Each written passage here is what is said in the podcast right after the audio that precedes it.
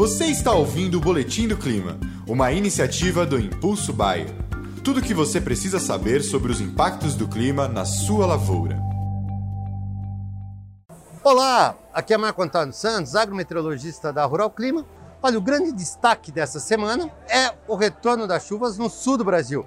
Uma nova frente fria está avançando agora, já nessa quarta-feira, e a tendência é de mais chuvas para o Rio Grande do Sul.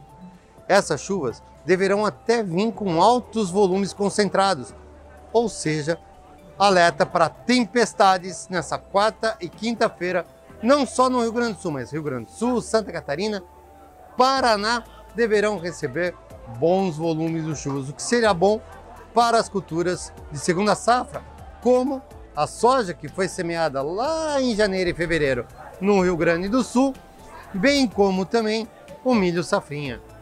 E essa frente, mais para o final dessa semana, deverá avançar pela região sudeste, canalizando os corredores de umidade e levando chuvas também, tanto para a região sudeste quanto para a região centro-oeste.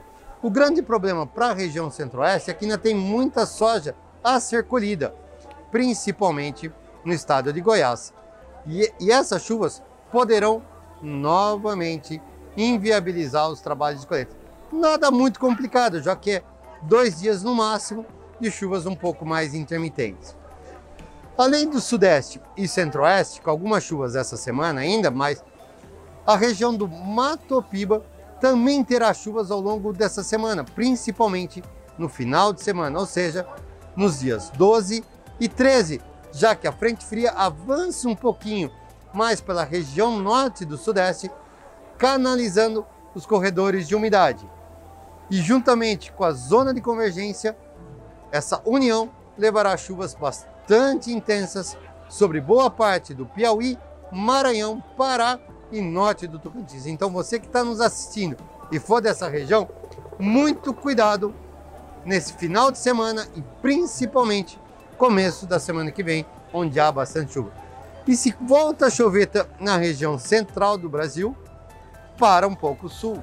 Mas não se preocupe, porque na próxima semana, ou seja, na terceira semana de março, nova frente fria estará avançando e com isso, novas chuvas são esperadas em todo o Brasil.